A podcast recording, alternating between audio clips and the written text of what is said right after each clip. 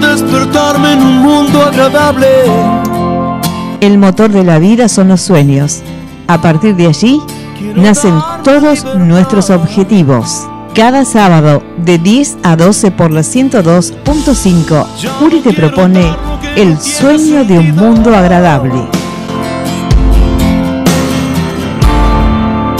Solo quiero aquí estar. labura, señores. Ay, cuesta un laburo arrancar, señores. Si hacemos un recuento de todo lo que pasó en los últimos tiempos, en el último mes, podemos sorprendernos.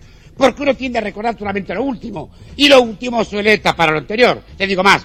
Desde la época de Abel y Caín, siempre pasó algo que después hizo olvidar lo anterior. Pero como el laburo mío es ser memorioso y no olvidarme de nada, retomamos desde donde dejamos el último programa. En ese momento, el tema de los 96 muertos por el vino adulterado. ¿Se acuerdan?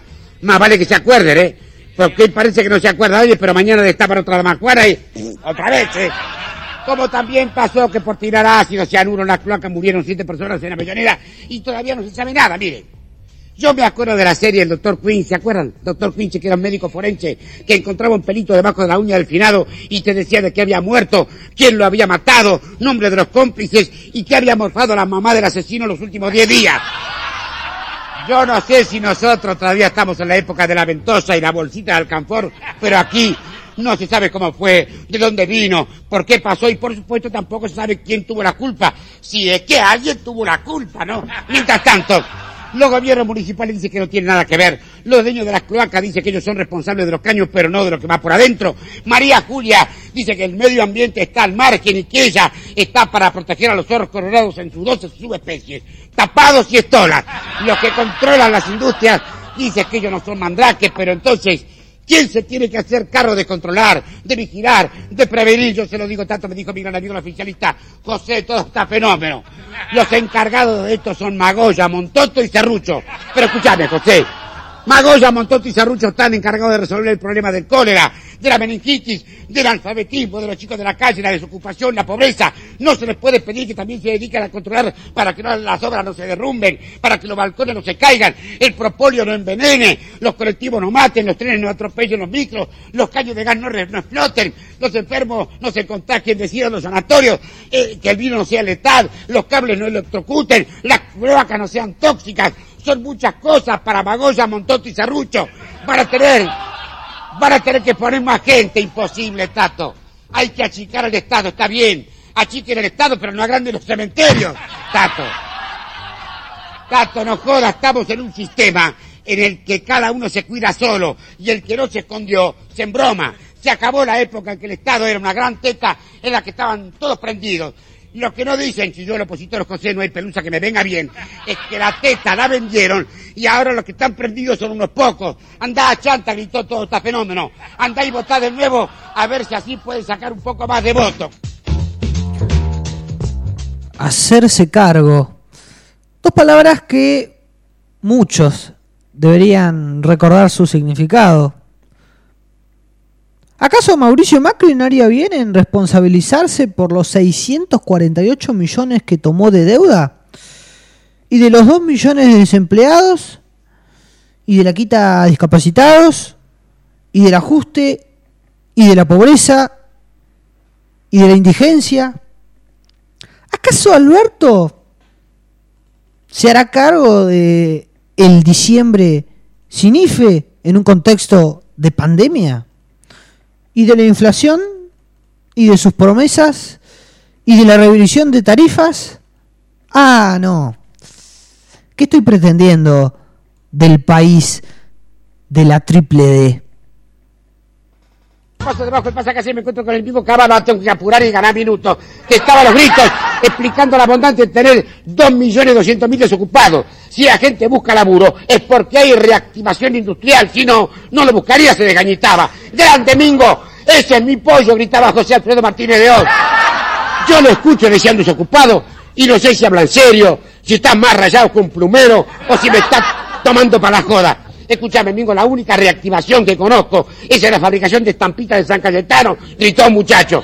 Sin embargo, tenemos estabilidad, insistió el Mingo. Yo tengo estabilidad, pero además tengo hambre, dijo el chico. Estás equivocado, dijo Caballo. Con la estabilidad se come, con la estabilidad se educa y con la estabilidad se cura. Eso ya lo usaron los radicales. Queremos soluciones, jamaban los tipos con un cartel de la triple, de la triple D. Desocupados, desalojados, desahuciados. Sin embargo, sin embargo, dijo Quique Rodríguez, el capo del Ministerio de Trabajo, el gobierno piensa en sus votos. Eh, quiero decir, piensa en ustedes. Y ahora les ofrece una solución, ya sé. Ir caminando a Luján, dijo uno, no. El agua de lo dijo otro, no. El Susibingo cantó el de allá. Morfarnos a los bolivianos, no señor. La solución que el gobierno les ofrece es la ley de reforma laboral para bajar el costo argentino, verso. Verso dijo, una reforma no es para bajar el costo argentino, sino para aumentar la ganancia del argentino piola. Eso. Y si no, fíjate los artículos importados. Los traen a dos y los venden a 35 el, el costo argentino. Es que todo el mundo se quiere hacer rico en 15 minutos sin arriesgar nada y jodiendo al próximo, gritaba uno. Lo que pretenden con la reforma Chillón Delegado es tener semanas de 10 días hábiles y si fuera posible días de 32 horas y que si te rajan le beses la mano al trompa y le digas gracias amo. ¿Cómo se nota que este es un gobierno peronista? Acotó una viejita. Lo que yo quisiera saber, dijo un gordo, es cómo va a ser el compañero Naldo Brunelli, candidato a diputado, para hacer campaña hablando bien del modelo económico y a la vez ser capo de la CGT con dos millones de desocupados. No se puede estar en la misa y tocar la campana. De, depende la limona, se escuchó. Infamia, gritó Naldo Brunelli. Infamia. Pasaron los liberales, llegaron los dialoguistas, pensar alguno. A veces me parece lo mismo. En este pragmatismo comercial y por momentos marketinero, desigual también, solo nos espera el destino de la triple D. Desocupados, desalojados y desahuciados.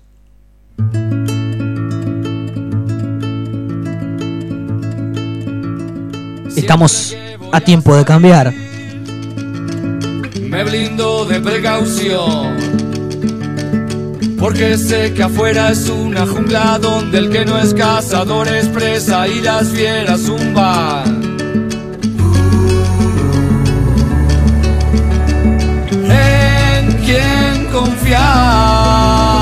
Atento una señal, camino con cuidado porque no quiero ser el próximo bocado. Y es cierto que hay que estar alerta y preparado para enfrentar peligros. Hay tiburones en el bosque y zorros en el mar. Puede haber en filo y acechando tiburones en el bosque y zorros en el mar. Y la verdad, no tienen muchas ganas de dialogar, pero sí muchas ganas de matar pero prefiero no dar ventajas a un depredador vestido de ángel y ofreciendo alhajas. ¿Qué hará el gobierno con los tiburones de la desigualdad? ¿Tan solo los dejará pasar? Es que tanta previsión no impedirá encontrarnos engaños y traición donde menos esperamos. Y es cierto que hay que estar alerta y preparado para enfrentar peligros que nos puedan lastimar. De 10 a 12 somos un mundo agradable.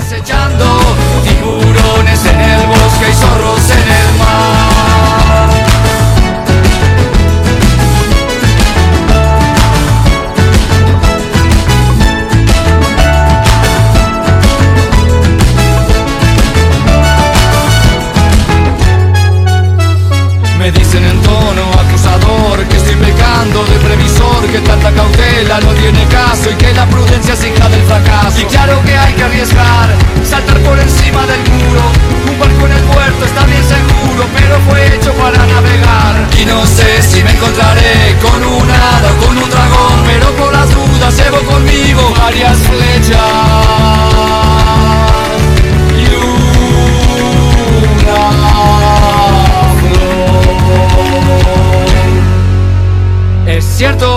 Estar alerta y preparado para enfrentar peligros que nos puedan lastimar. Pero siempre puede haber en filo y acechando tiburones en el bosque y zorros en el mar.